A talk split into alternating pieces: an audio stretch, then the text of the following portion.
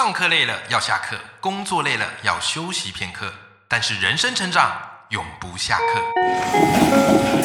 嗨，欢迎来到 Life 不下课，我是欧阳立中，每天陪你学习练功，一起玩出你我的理想生活。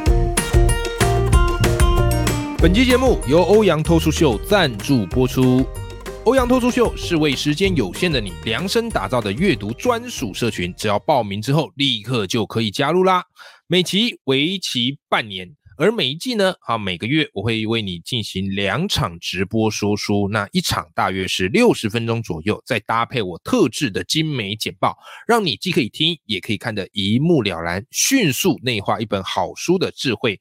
而且呢，因为我的线上读书会坚持透过阅读来打造多元的思维模型，所以我的选书范畴是非常非常广的，举凡心理学、沟通学、理财、文案、科普、史地、成长、管理。等等等等，就是希望能够建立你的一个非常多元的思维模型。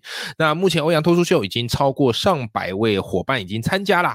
好，那我们不求成为专家，可是在这个时代，我认为啊，我们要成为各领域的通才，因为我们知道机运是留给有准备的头脑。那诚挚的欢迎你可以加入我的欧阳脱书秀第四季的行列。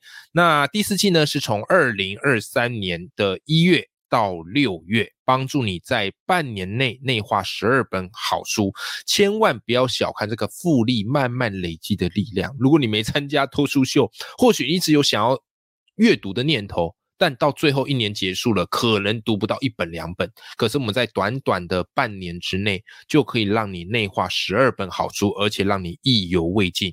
那现在是早鸟哈早鸟优惠的最后阶段，因为早鸟优惠直到十二月三十一啊为止。那你如果在这之前买，会绝对会是最划算的。好，那如果有兴趣的伙伴呢，我就把我的这个报名链接放在的节目资讯栏里面，希望可以看到大家。好，在第四季的欧阳脱书秀里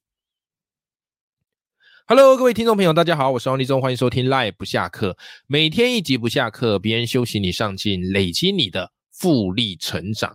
好，今天一开始我决定要先来回应我们的听众粉丝赖粉们的留言呐。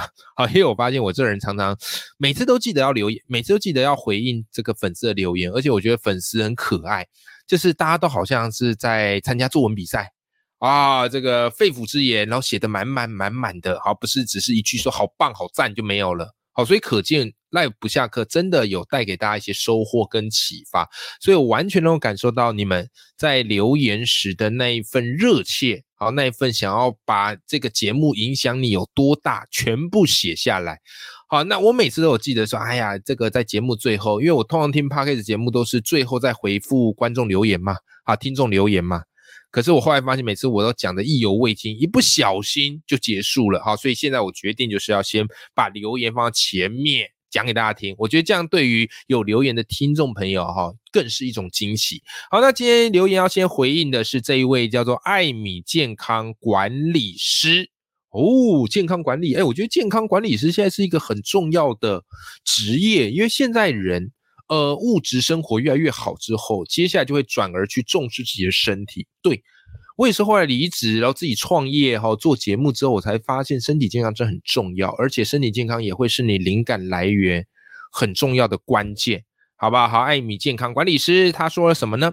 他说：“感谢欧阳老师无私分享，每集含金量都超高。我花了一个月的时间从第零集追赶到老师最新的集数。天啊！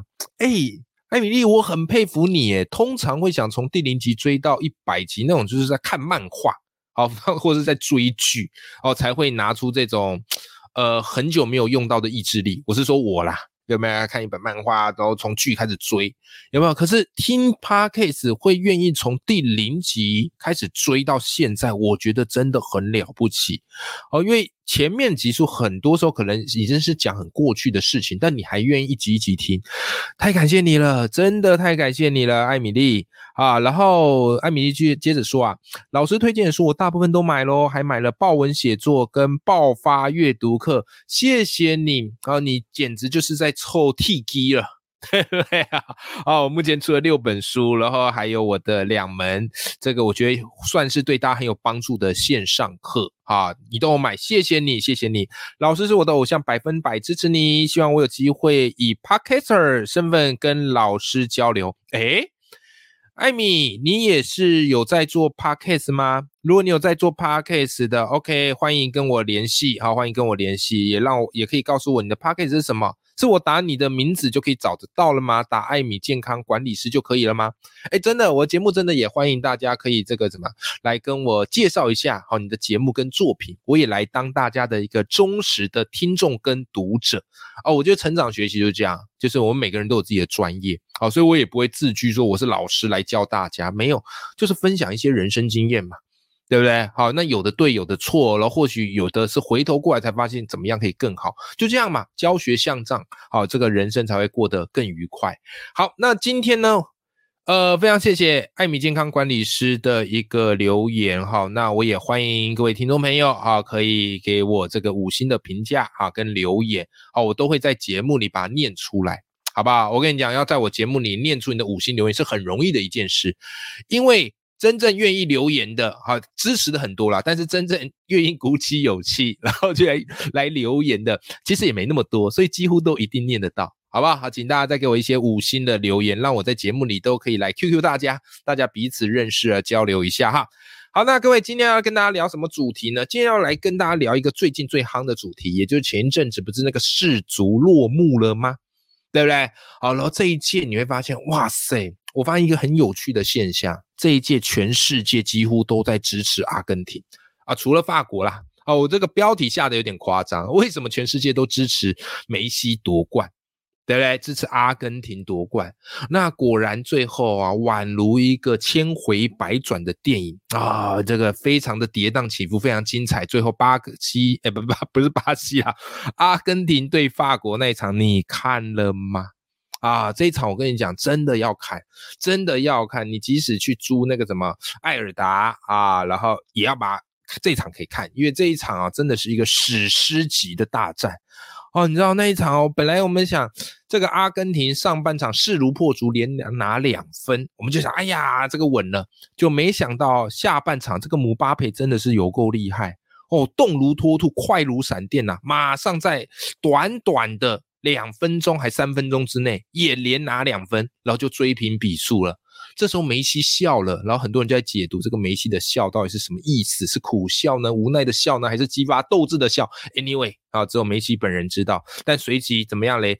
呃，阿根廷也没有因此而垂头丧气啊，双方又是你来我往，然后一直打到了这个延长赛，然后延长赛又各进一球，哇，进入到最后的 PK 赛，好，十二码 PK 赛，哦，整个比赛来到最高潮，对吧？然后最后阿根廷。胜利的在 PK 赛胜出，哇！全世界举国欢腾，真的是一个二零二二哦，很多很多的鸟事啊！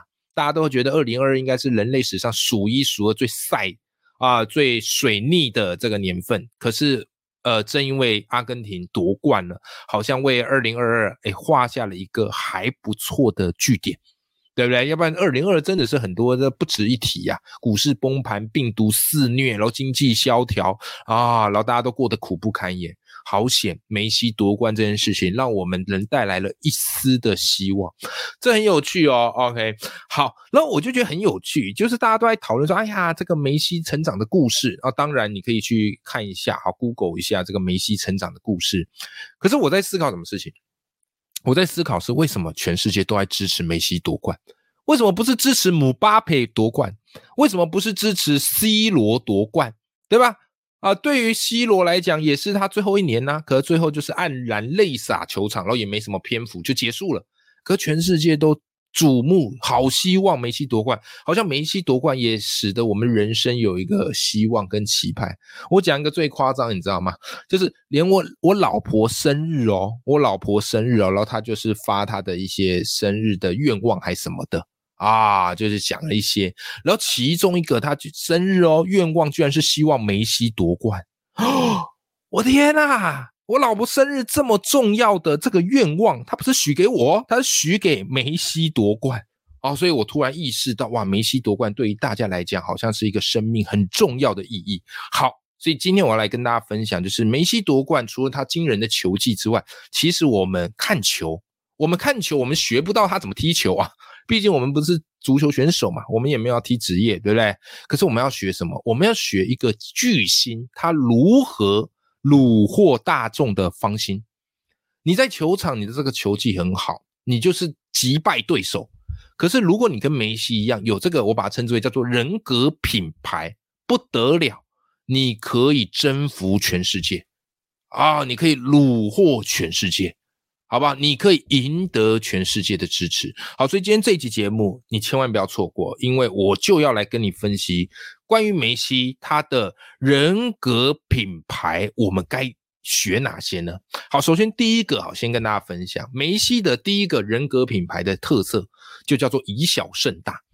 啊，以小胜大，你会发现那个电影呐，啊，或是任何的连续剧哈，以小胜大永远是观众最喜欢看的剧情，就像是圣经里那个大卫小牧羊人击败这个巨人歌利亚一样，只要是以小胜大的这种传说哈，就特别的容易引起我们对他的尊敬跟同情还有支持。好，那怎么说梅西这个以小胜大呢？好，如果你熟知梅西的话，你会知道梅西从小他的足球天分是不错的。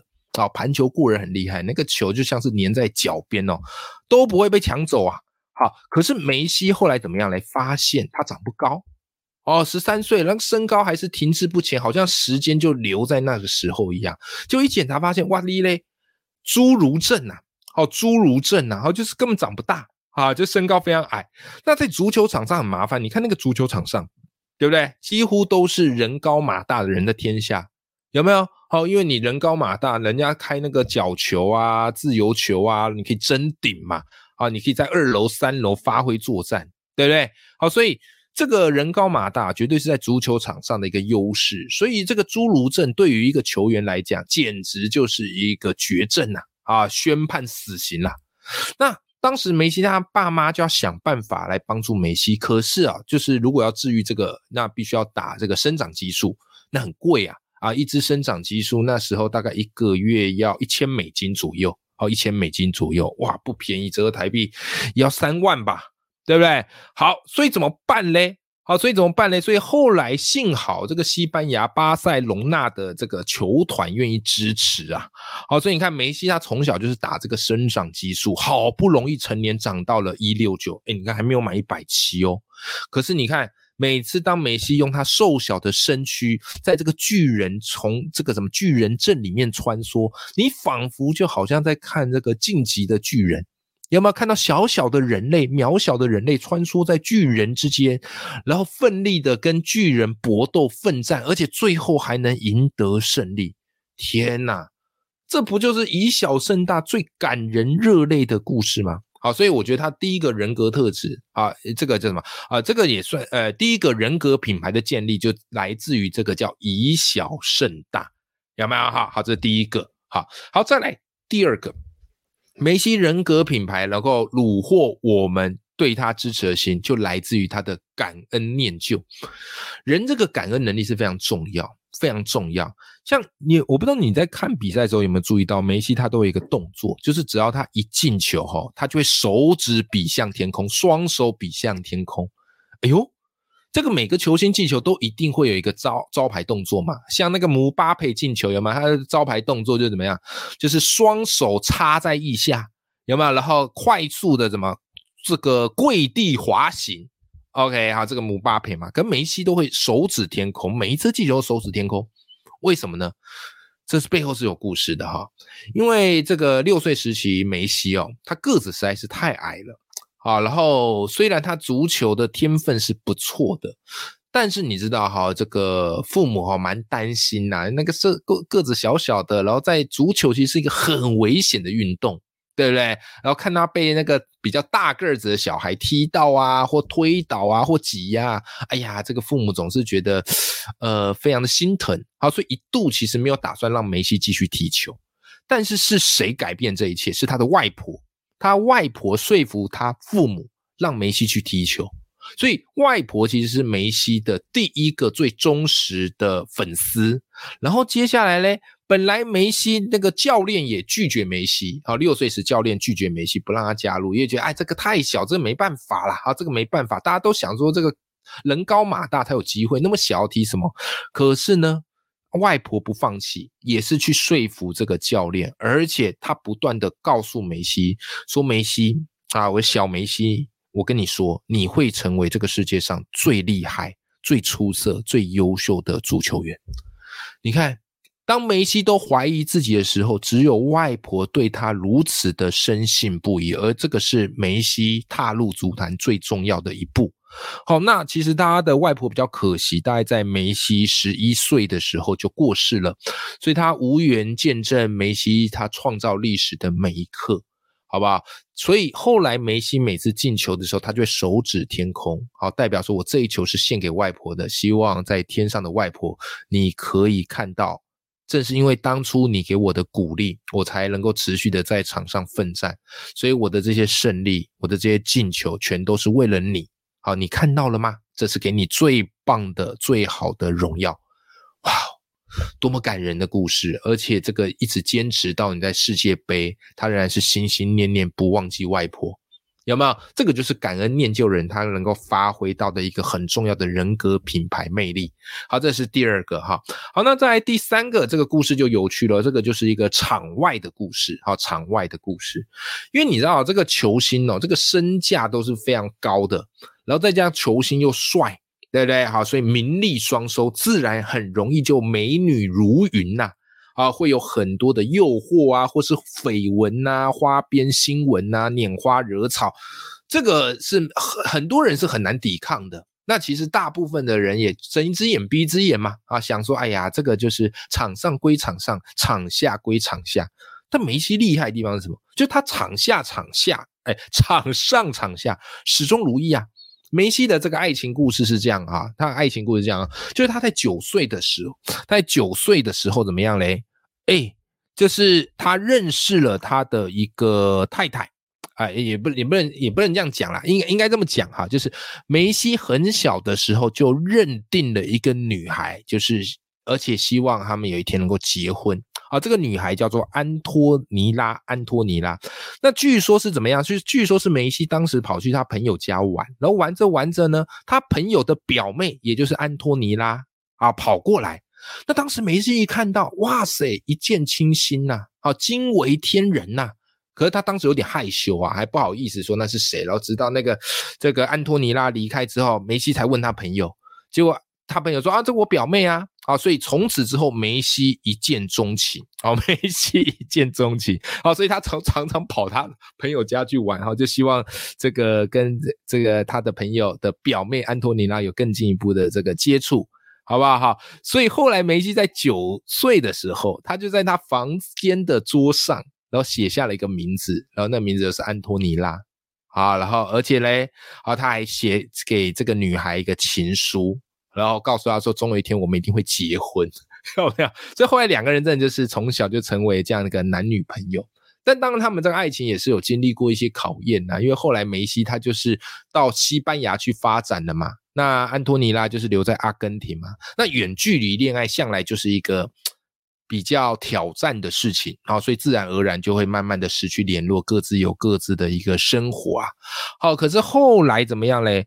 后来哈，这个因为安托尼拉哈他的一个朋友哦过世了，哦过世了，那当时非常的难过啊，这个伤痛。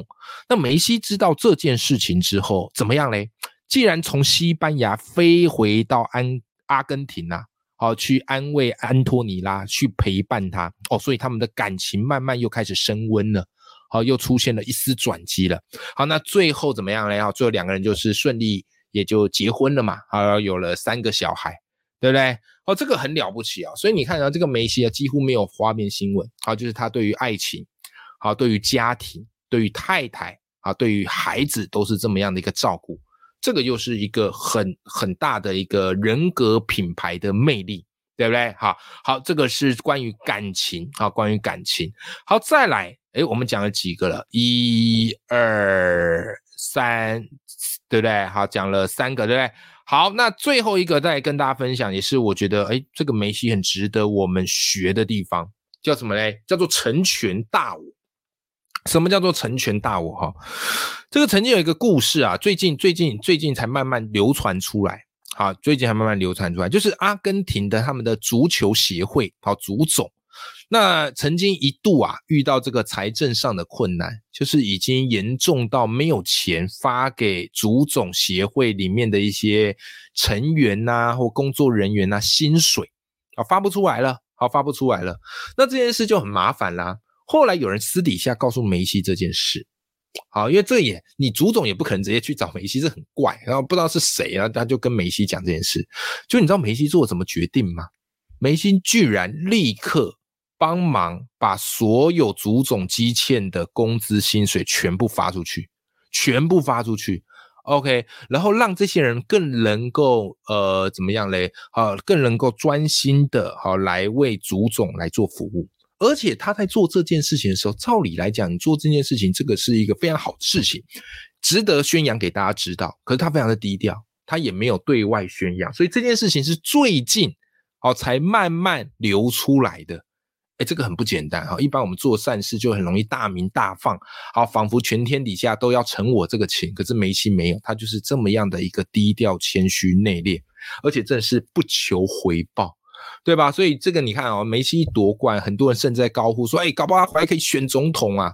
哦，当然这可能是一个玩笑话，但是你也可以感受得到，就是大家对于他的那个崇拜，不只是球技上的崇拜，而是对于这个人人格品牌的一个信任感。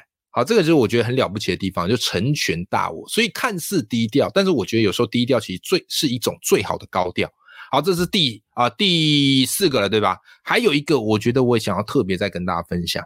第五个就是梅西这个人啊，他是已经这么有名了，拿了六座金球奖，对不对？然后又得了那么多的冠军，可是他绝对有资格大牌。可他对人一向就是非常的谦卑，而且很有亲和力。